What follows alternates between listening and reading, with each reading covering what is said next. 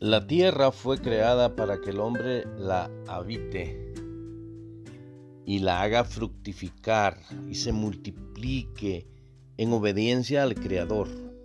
Salmo 115, versículo 16 y Génesis, Génesis 1.28. Por favor, lea estos versículos que le van a dar el entendimiento correcto.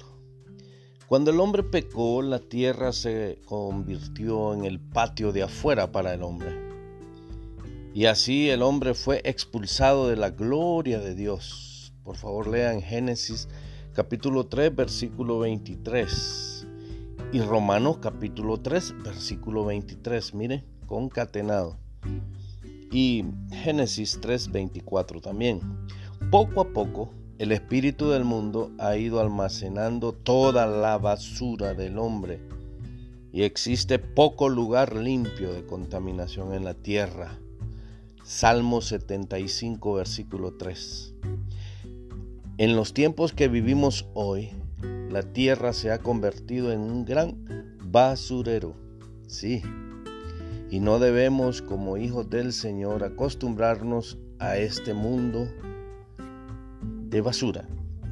Política, afán, avaricia, pasiones varias, viajes, posesiones, etcétera, etcétera. Debemos amar la venida del Señor. ¿Qué debemos hacer? Amar su venida y su reino. Primera carta de Juan capítulo 3 versículo 3 nos recomienda.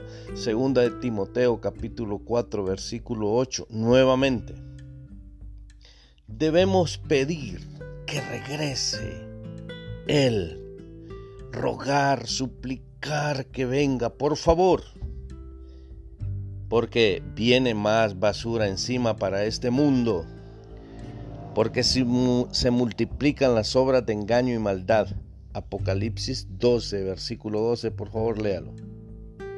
Y subsiguientes. Falsas doctrinas han enganchado a muchos hasta el punto de aborrecer a otros. Sí, ponga atención. Mateo 24, versículo 10, versículo 12. En el último tiempo se han revuelto doctrinas por doquier. Religiones basadas en dogmas en genealogías interminables, haciendo mercancía de las almas preciosas, muchos engañados y engañando a otros. Segunda de Timoteo capítulo 3 versículo 13 y segunda de Pedro capítulo 2 versículo 3, por favor lea. El Señor le dice hoy a usted, salid de ella, hijo, hija, salid de ella, pueblo mío, para que no recibáis más, más basura más castigo, más contaminación, más plagas en tu vida. Apocalipsis 18, versículo 4. Por favor, léalo. Sí, lastimosamente se ha convertido en un gran basurero que va subiendo y sumiendo y sumiendo a las almas debajo de ella. Así que el Señor le dije, salid de ella, salid de ella. Levante su mirada hacia arriba, haga una oración en su corazón y dígale, Señor, ayúdame. Ven pronto, sí, ven, Señor Jesús. El Espíritu y la esposa dicen, ven. Así que hagamos rogativas oraciones por la venida del Señor, con amor.